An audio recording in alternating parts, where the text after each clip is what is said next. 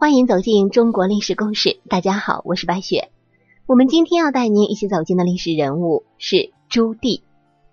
人们常说朱元璋残忍，成立之后便残杀原本功勋卓著的将军谋士。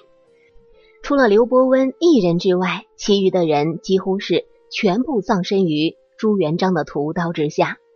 但是明朝初年的残忍可远远不止于朱元璋一代。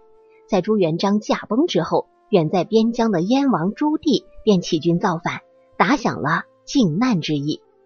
靖难之役的最终结果早已浮现在众人眼前。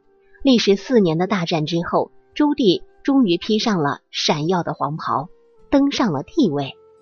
看似一切功成圆满，实则不然。朱棣眼前还有一个最为巨大的麻烦摆着，那就是如何确定。自己的合法性问题，我想每一个封建王朝都有几个悬而未决的谜案。大明王朝最大的谜案当属建文帝的去向之谜，仅次于建文帝去向之谜的，就是明成祖朱棣的生母之谜。虽然在正史当中明确记载了朱棣的生母是马皇后，但是越来越多的文献表明，朱棣的生母绝对不是马皇后。正史当中。将朱棣生母记载为马皇后，不过是朱棣欲盖弥彰，为自己的谋朝篡位寻找合法的借口罢了。之所以在早之前很少有人去怀疑朱棣的生母之谜，那是因为在《明史成祖本纪》里面是这样记载的：太祖第四子也，母孝慈高皇后。所以大部分史学家都遵照这本正史来确定朱棣的生母之谜。但是这样的推断是站不住脚的。常言说得好，历史是任人打扮的洋娃娃。朱棣既然能够篡权夺位，也就能够篡改历史。要研究马皇后是不是朱棣的生母，最好查阅的是内容可信度更高的皇家史料《南京太常寺志》。据《南京太常寺志》记载，孝陵四太祖高皇帝、高皇后马氏。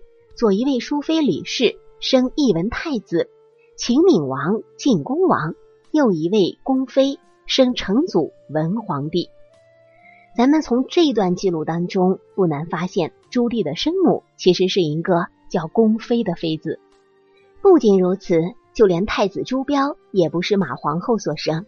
可见《明史成祖本纪》里面所说的高皇后生五子，长一文皇太子，赐秦闵王。赐晋公王，赐上，赐周定王是不准确的。历史上的马皇后膝下无子。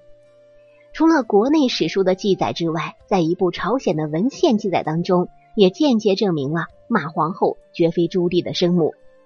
洪武二十二年，朝鲜使臣全敬一行曾在北平拜谒燕王，全氏著有《奉使录》，记载着这件事儿，其中有诗题云。到烟台驿，觐见燕府，先议典仪所，所官入启。你是日先太后忌日，不受礼，命奉祀叶弘办街道馆，七月十五日也。这个地方所说的先太后，应该是从汉制之称诸侯王母，显然是指燕王自己的生母。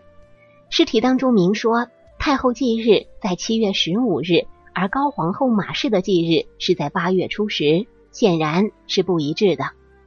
要知道的是，在洪武二十二年的时候，嫡庶之差别问题并没有那么重要，毕竟这个时候的太子朱标还活着呢。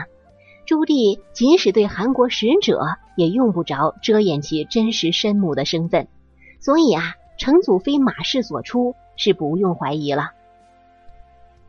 也许是马皇后膝下无子，为了弥补这个遗憾，马皇后一下子就将朱元璋的前五个儿子都认领为自己的儿子，所以高皇后生五子，长义文皇太子赐齐闵王协，赐晋恭王同，赐上赐周定王。这句话也具有一定的合理性。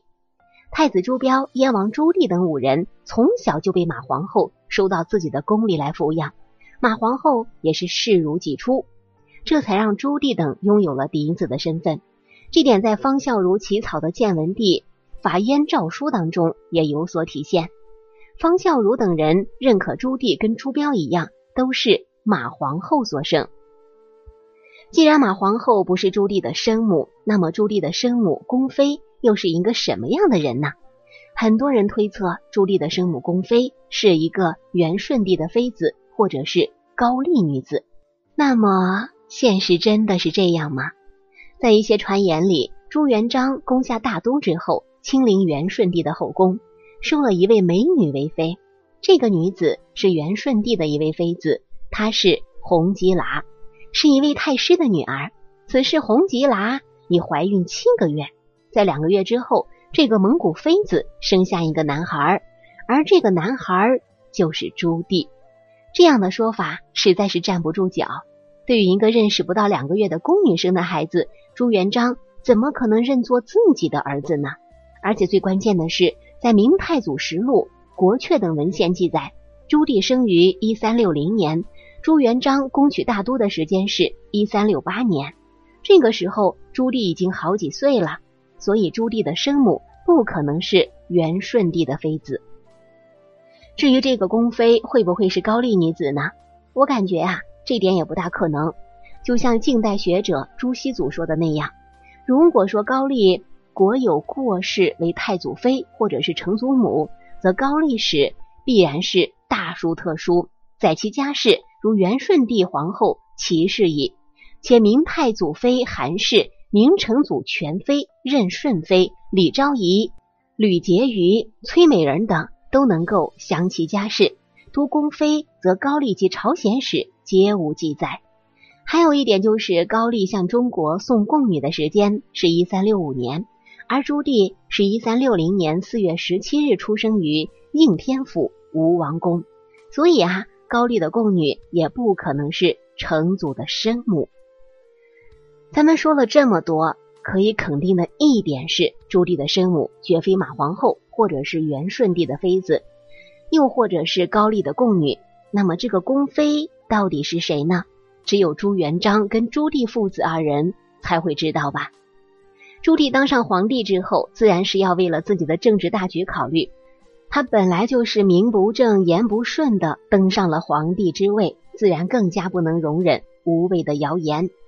他不希望一直背负骂名，所以才想将自己的母亲的记录全部删掉、销毁，保证自己政治上的利益。最是无情帝王家，在权力面前，就算是亲兄弟都可以反目成仇、刀剑相向，更不用说是修改记录、抹杀自己生母的记录罢了。